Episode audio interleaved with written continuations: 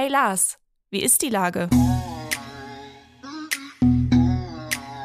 Der fast tägliche Podcast mit Lars Meier.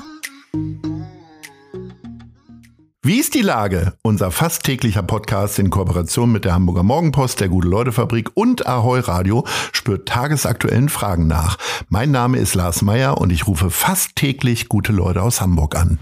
Unser Partner, der das diese Woche möglich macht, ist das Mercado in Altona. Altona blüht auf ist das große Frühlingsfest am 2. April für die ganze Familie in Altona rund um das Mercado mit vielen Infos und tollen Aktionen zu den Themen Sport und Gesundheit. Viel Spaß beim Sonntagsbummeln mitten in Altona wünschen die vielen Shops und Marktstände im Mercado. Das war Werbung. Herzlichen Dank. Heute befrage ich den CDU-Politiker und ehemaligen Bundestagsabgeordneten Markus Weinberg. Ahoi, Markus. Ja, ahoi, Lars. Lieber Markus, in der Hamburger CDU ist ja einiges los. Nun zieht sich der Landesvorsitzende Christoph Ploss zurück und gibt sein Amt an den Fraktionsvorsitzenden Dennis Thering ab. Kam das überraschend für dich? Ja, wir haben im Landesvorstand äh, darüber diskutiert und äh, beide haben ja auch berichtet, dass sie das, was man auch macht, intern einvernehmlich äh, regelt. Und das ist eine gute Entscheidung, denn äh, jetzt haben wir einen Fraktionsvorsitzenden, der ist auch Landesvorsitzender und der wird hoffentlich auch Spitzenkandidat. Und das ist natürlich äh, strategisch eine kluge Maßnahme, dass man alles an der Hand hat. Dann kann man einen Wahlkampf auch äh, gut gestalten. Insoweit eine gute Entscheidung und äh, die wird für 2025 äh, positiv sich wirken, auswirken.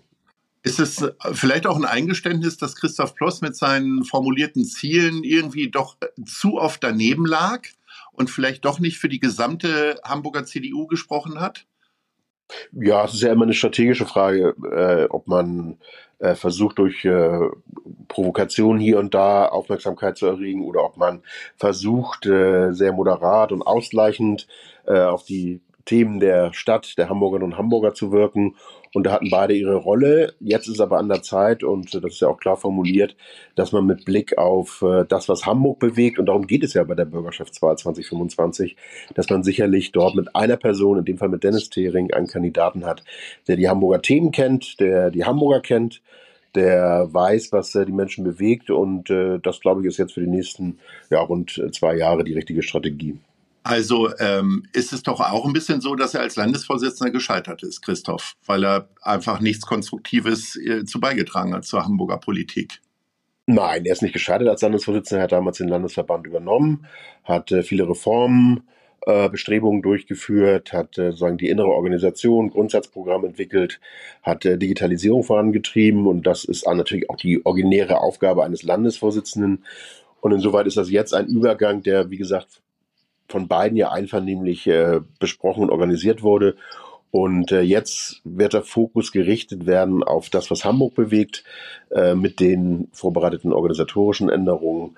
Äh, insoweit ist das alles ein guter, guter Prozess die öffentliche Meinung, zumindest in meinem sozialen Umfeld, ist, dass Christoph Bloss zu krawallig ist und Dennis Thering zu blass. Äh, trimmt man den jetzt auf ein bisschen mehr Aggressivität oder wie läuft das? Durchläuft er jetzt nochmal ein paar Kommunikationsschulen oder was passiert da? ähm, na, er wird sicherlich äh, auch eine gute Beratung haben, aber Dennis Thering hat jetzt den Vorteil, er sitzt in der hamburgischen Bürgerschaft, er ist dort der Oppositionspolitiker wahrgenommen als der Oppositionspolitiker, das heißt, dort ist auch ein bisschen der Bereich Attacke angesiedelt, dass man äh, die äh, zu Recht die Kritik äh, am Bürgermeister, am Senat formuliert, auch ein bisschen schärfer und auch mal sicherlich pointierter. Das muss auch sein in der Politik, durchaus auch mal, wenn es passt, sogar krawallig, äh, wenn es äh, Niveau hat, wenn es Stil hat und wenn es sozusagen auch für die Hamburgerinnen und Hamburger akzeptabel ist. Und auf der anderen Seite ist er natürlich als Landesvorsitzender, als angehender Landesvorsitzender, er muss ja noch gewählt werden, natürlich auch in der Situation, dass er das Gespräch führen kann mit den Hamburgerinnen und Hamburgern und äh, das ist sozusagen ein hochspannendes und gutes Setting. Äh, ich habe das ja selber kennengelernt als äh, Spitzenkandidat. Ich war nicht Fraktionsvorsitzender und nicht Landesvorsitzender. Und es ist schon von Vorteil, wenn das alles in einer Hand liegt und man in der Bürgerschaft den Senat kritisiert und wenige Stunden später äh, dann mit den Hamburgerinnen und Hamburgern über die Stadt spricht und dort auch äh, Dinge entwickelt, gemeinsam entwickelt. Und äh, deswegen ist die Mischung, das wissen wir ja auch, zwischen krawallig und zwischen moderat immer eine sehr grenzwertige. Ich gehöre auch zu denen, die eher den Dialog suchen, das Moderate suchen, wie du weißt. Äh, ich gehöre auch zu denen, die sozusagen immer zielorientiert nach vorne das Konstruktive herausarbeiten wollen. Da ist es sicherlich so, dass äh, hier und da mal ein Krawall auch zu viel äh, sicherlich äh, etwas blockiert, weil man will ja Lösungen für die Hamburgerinnen und Hamburger schaffen. Und äh, das, da ist Dennis Thering als Person, äh, jetzt als Oppositionsführer natürlich äh, ein hervorragender Kandidat, weil er versteht die Hamburgerinnen und Hamburger, er ist jemand, der im Team spielt, der zuhört. Und das ist jetzt wichtig und das wird immer wichtiger werden, denn die Menschen wollen nicht jemanden wählen, der nur kritisiert und nur Krawall macht. Sie wollen jemanden wählen, der Vertrauen schenkt und der auch weiß, was die Menschen bewegt. Man hat ja das Gefühl, auch auf Bundesebene weiß die CDU nicht so richtig, was ihre Themen sind. Äh, äh, wenn sie mal was kritisieren, dann geht es auch immer in eine sehr extreme Richtung. Was könnten denn die Themen für Dennis Thering sein, für Hamburg? Also richtig ist das natürlich nach der, nach der Bundestagswahl 2021 und dem Regierungswechsel man in Berlin auf einem Findungsprozess ist. Das äh, wird auch begleitet durch ein Grundsatzprogramm, äh, was man neu entwickelt. Was die Hamburger Themen angeht, da sind wir, glaube ich, äh, relativ schnell bei drei übergeordneten Punkten. Das eine ist natürlich immer das Thema Stadtentwicklung und das betrifft die Bereiche Bauen, Wohnen. Wir wollen ja nicht nur mehr Wohnungen bauen, wir wollen auch schöne, nachhaltige, klimaneutrale Wohnungen bauen kombiniert mit dem Thema Mobilität. Wie entwickelt sich eigentlich die Stadt? Wie können wir klimaneutral eine neue Mobilität schaffen, in der alle ihre Mobilitätskonzepte auch umsetzen können? Das zweite ist das Thema einer sozialen Stadt, ähm, denn wir haben viele Herausforderungen mit Blick auf die Milieus, die sich verändern. Äh, wir haben jetzt die gesamte Folgewirkung, äh, Ukraine-Krieg, dann Energiepreise etc. Das heißt also auch die soziale Stadt zu entwickeln. Und das dritte ist immer ein Thema, was ähm, die Menschen direkt be bewegt, weil sie betroffen sind. Das ist Verwaltung, innere Sicherheit und ein funktionierender Staat. Und das ist teilweise auch nicht mehr gegeben, wenn man weiß, welche Wartezeiten man hat beim Bezirksamt. Dann weiß man, dass die Funktion und das Funktionieren des Staates eine zentrale Aufgabe ist. Und das werden so die Themen, glaube ich, auch sein für die Wahl 2025.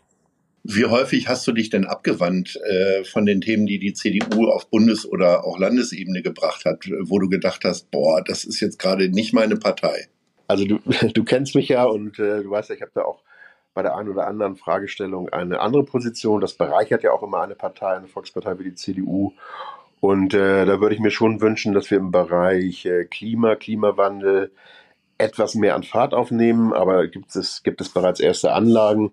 Also da muss man auch mal offen sagen, gerade in Hamburg merken wir, wie der Klimawandel sich direkt auswirkt, wenn die Stadt im Sommer wieder erhitzt wird, wenn wir mehr und mehr Seniorinnen und Senioren haben, die dann, wenn es 35 plus x Grad sind, äh, wirklich äh, gesundheitliche Probleme kriegen. Ich glaube, da müssten wir als Union etwas konsequenter sein und auch etwas klarer sein. Wir können nicht immer alles relativieren. Wenn wir sagen, wir wollen den Klimawandel bekämpfen, dann müssen wir auch klar sein, wenn es um Maßnahmen geht. Und wir können es auch nicht immer allen recht machen. Das ist sicherlich ein Punkt, der wichtig ist. Und der zweite Punkt ist natürlich auch äh, mit Blick auf die Lebenssituation von Menschen in prekären Situationen, äh, Stichwort Sozialpolitik. Wir müssen als Union auch in diesem Bereich stärker den Fokus setzen, denn wir haben mehr und mehr Menschen, die in prekären Situationen leben. Wir in Hamburg wissen, dass Mieten steigen, die Lebenshaltungskosten steigen. Und da ist es auch gut und wichtig, dass die CDU einen deutlicheren Akzent setzt, wenn es darum geht, Kinder zu fördern. Äh, Thema Kinderarmut, äh, Kinderschutz. Äh, das sind so Punkte, wo wir auch äh, mal etwas über den Tellerrand schauen müssen, neue Ideen entwickeln können und sollten. Das sind, glaube ich, so Themen, wo ich auch äh, die Union äh, oder wo wir auch sehen müssen, dass die Union äh, hier und da neue Akzente setzt. Äh, mehr als nur Kritik an der Ampel, sondern auch wirklich mal eine Geschichte erzählt, wie dieses Land in 10, 20 Jahren sich weiterentwickelt, von Klima über soziale Verantwortung, über Stärkung der Unternehmen und äh, Schaffung von Bildungs- und Forschungsmöglichkeiten, äh, um Innovationen zu gewinnen.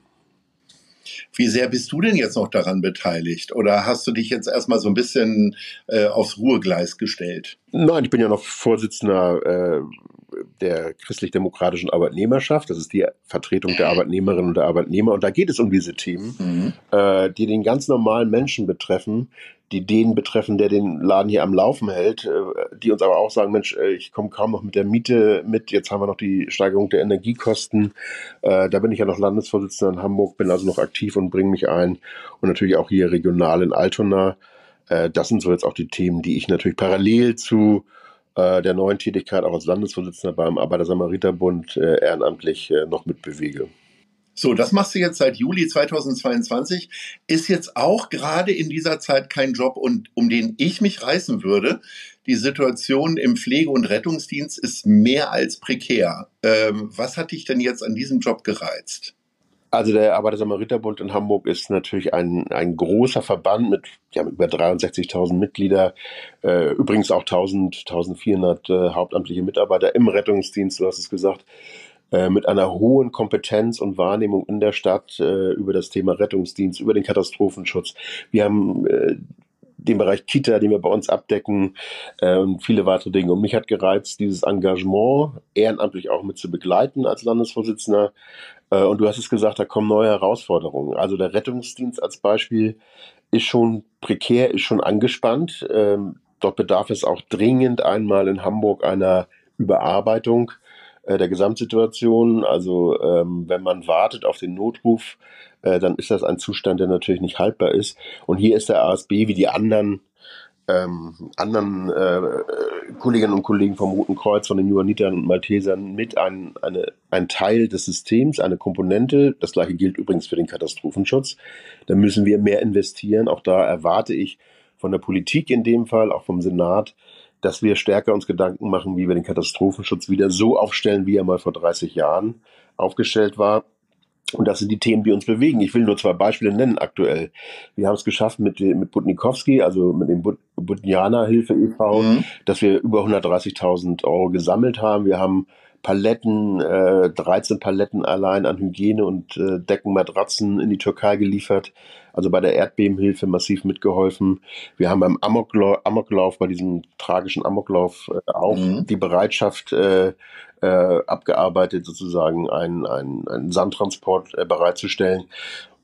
Und das ist das, was mich fasziniert, dass so viele Menschen so aktiv im sozialen Bereich, im Pflegebereich, im Bereich der Arbeit mit Kindern und Jugendlichen sich engagieren. Das ist ein Goldschatz, den wir in der Gesellschaft haben. Der Arbeiter Samariterbund, aber auch das Deutsche Rote Kreuz, wie gesagt, Malteser, Johanniter, alle, die sich engagieren. Und mir fehlt in dieser Stadt ein wenig die Anerkennung für diese Arbeit. Wir werden immer gebraucht, jetzt gerade wieder bei der Flüchtlingskrise, da bauen wir auch wieder äh, Flüchtlingsunterkünfte auf. Da werden wir auch gerne mal gerufen, dann kriegen wir auch nochmal ein Schulterklopfen. Aber wir brauchen in dieser Stadt eine Diskussion darüber, wie wir dieses Engagement, dieses Ehrenamt, auch über Hilfsorganisationen wie den ASB, wie wir das stärken, dass wir eine Wahrnehmung haben, auch in der Politik eine stärkere Wahrnehmung haben, äh, denn die Aufgaben sind nicht mehr staatlich allein zu bewältigen. Das ist der Rettungsdienst, wie du es gesagt hast. Jetzt fallen demnächst mehrere Fahrzeuge wieder aus. Das heißt, die Wartezeiten könnten noch mal länger werden. Und das ist natürlich den Menschen nicht zuzumuten. Und da fordere ich auch einen großen Dialog auf, einen, man sagt immer so runder Tisch. Aber wir wissen, was gemeint ist, einfach mal eine, eine, ein Gesprächsformat, ähm, das gesagt wird, Mensch, jetzt konkret Katastrophenschutz. Wir haben Folgen des Klimawandels, die wir äh, äh, abfedern müssen. Was, was könnt ihr anbieten und wie können wir euch unterstützen? Und natürlich das ganze Thema Pflege, Fachkräfte. Da müssen wir gemeinsam eine große Koalition schmieden, Stadt, Verwaltung und Hilfsorganisation, weil wir sonst, und das merken wir gerade aktuell, dieses Thema nicht mehr bewältigt kriegen. Der Fachkräftemangel ist so gravierend, dass wir in Teilen der Pflege große, sehr große Probleme haben. Das fängt ja häufig alleine schon bei der mangelnden Wertschätzung äh, für diese Arbeit an. Und da bin ich froh, dass wir ähm, am 11. Mai von Mensch Hamburg das Hamburger Pflegemal wieder machen. Lieber Markus, ich darf dich jetzt hier live äh, dazu einladen. Da können wir dann vielleicht auch weiter diskutieren, denn jetzt sind wir schon am Ende unseres kleinen Gesprächs. Wir sind bei der Top 3 und Gerne. du bist ja in den Anfang der, deiner 50er nochmal Papa geworden und deswegen will ich von dir deine Lieblingskinderleben erfahren. Ja, das stimmt. Ich bin tatsächlich Vater von zwei Kindern, einem Kita-Kind und einem Schulkind. Ja, die drei drei Auserwählten, also auf Platz drei würde ich setzen, hochspannend äh, Lego Store, Spitaler Straße. Da kann man sich wunderbar aufhalten. Weil du dahin willst oder weil die Kinder dahin wollen? Also du hast genau richtig, weil im tiefen Herzen bin ich es natürlich. Und äh, wenn man das Millantor, wenn man das Millantor-Stadion aus Lego bauen kann, ist ja auch eine schöne Idee. Oh ja. Aber es ist auch für die Kinder, auch für die Kinder faszinierend. Also Lego Store, Spitaler Straße, wenn man in der Stadt ist, gerne mal vorbeischauen. Dann haben wir natürlich als Ottenser, muss ich natürlich, was heißt muss ich, aber das ist ein toller Laden, äh, Bekleidung, Mano a Mano, also äh, von Hand zu Hand, äh, Secondhand-Bekleidung, ja. muss ja auch immer auf die Kosten achten und äh, in der großen Rheinstraße wunderbar äh, angesiedelt.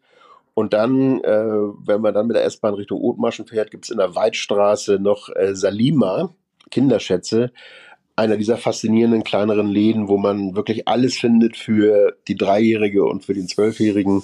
Das sind so mal drei Empfehlungen, wo man sagen kann, äh, da fühlt man sich als Kind und als Erwachsener wohl. Ich bin mir nicht sicher, ob man mit Kindern in die Waldstraße gehen soll, weil da fliegen ja die Autos doch sehr tief. Aber äh, lieber Markus, ich bedanke mich recht herzlich für deine Aussagen, ähm, bedanke mich auch für dein ehrenamtliches Engagement in diesem sehr wichtigen Pflege- und Rettungsbereich und sage Ahoi.